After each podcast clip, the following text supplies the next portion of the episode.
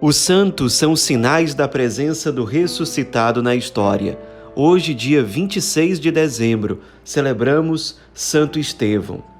O nome Estevão significa coroa, e não à toa, durante muito tempo, a tradição costumou utilizar a palavra coroa para se referir a martírio. Receber a coroa significava, durante muito tempo, ao longo da história do cristianismo, receber o martírio, honrando o nome de nosso Senhor Jesus Cristo. E Santo Estevão, de fato, é chamado de protomarte, ou seja, o primeiro cristão que foi martirizado depois da paixão, morte e ressurreição de Jesus. A vida de Santo Estevão, o que nós conhecemos dela, está nos capítulos 6 e 7 do livro dos Atos dos Apóstolos que nós encontramos no Novo Testamento. Estevão foi escolhido pelos apóstolos para ser diácono, e essa escolha está descrita no livro dos Atos dos Apóstolos da seguinte forma: Como aumentasse o número dos discípulos de Cristo, surgiram murmurações entre os de origem hebraica e os gregos, porque no serviço cotidiano eram esquecidas as suas viúvas. Os apóstolos então convocaram a assembleia dos cristãos e disseram: Não nos convém abandonar a palavra de Deus para servir à mesa. Procurai antes entre vós, irmãos, sete homens de boa reputação, repletos do Espírito Santo e de sabedoria, e nós os colocaremos na direção desse ofício. Quanto a nós, permaneceremos assíduos à oração e ao ministério da palavra. A comunidade cristã acolheu essa proposta dos apóstolos e então indicou alguns diáconos.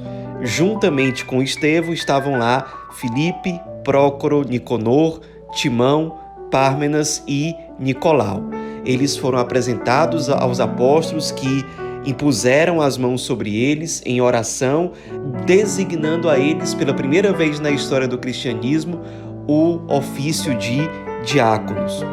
Então, Estevão, ele se tornou diácono e o diácono, nesse momento, no início do cristianismo, era definido como alguém que estava a serviço dos pobres, das viúvas, já que os apóstolos, como eles eram bispos, eles tinham que ter como prioridade o pastoreio do povo de Deus e, sobretudo, o anúncio da palavra, o anúncio daquilo que eles haviam recebido como depósito da fé.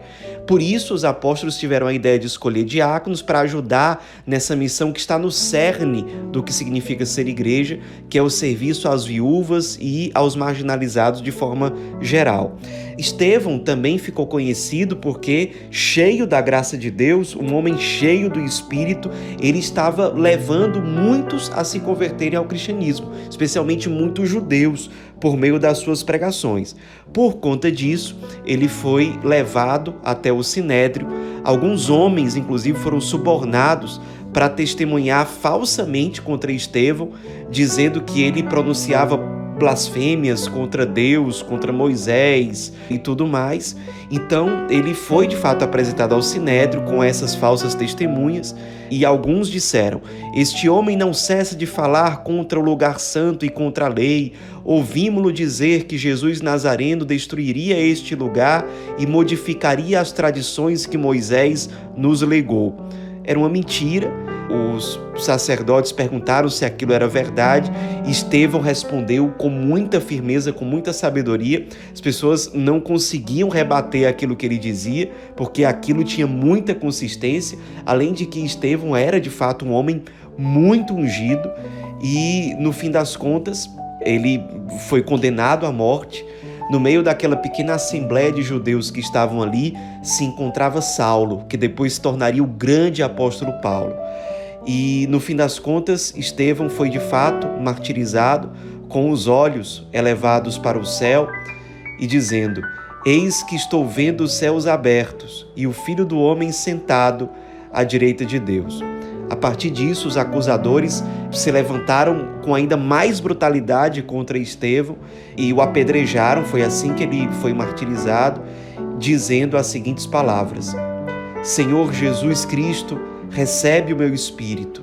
E ainda rezou pedindo perdão por aqueles que o assassinavam. Senhor, não lhes imputes este pecado. Santo Agostinho, fazendo uma reflexão sobre esse trecho das Sagradas Escrituras, ele diz o seguinte: se Estevão não tivesse rezado, a igreja não teria o grande São Paulo. Isso porque Estevão rezava por todos aqueles que estavam ali acompanhando o seu martírio. E entre aqueles, como nós dissemos, estava Saulo, que depois se converteria ao cristianismo e seria um grandíssimo apóstolo, um grandíssimo missionário. A partir de então, claro, Santo Estevão recebeu veneração dos cristãos de forma geral. Um momento marcante na história foi o ano de 415, quando os cristãos descobriram finalmente onde estavam enterrados os restos mortais de Santo Estevão e passaram a fazer peregrinações e a intensificar a devoção diante daquele que com justiça é chamado de protomarte. Não à toa a data litúrgica comemorativa de Santo Estevão é colocada logo após a solenidade do Natal. Isso porque ele foi o primeiro dos cristãos a dar a vida pelo Verbo que se fez carne, habitou entre nós e depois deu a vida para nos trazer a salvação. Nos inspiremos na vida de Santo Estevão para que neste tempo de Natal que nós estamos vivendo, nós correspondamos à presença do Salvador que vem ao nosso encontro, o Verbo encarnado que vem nos trazer salvação, que nós correspondamos a esse grande ato do amor de Deus que nos envia o seu próprio Filho ofertando a nossa própria vida num ato de profunda gratidão e de profunda generosidade. Nos unamos a Santo Estevão nessa liturgia que é a oferta da nossa própria vida por amor a Deus. Santo Estevão, rogai por nós.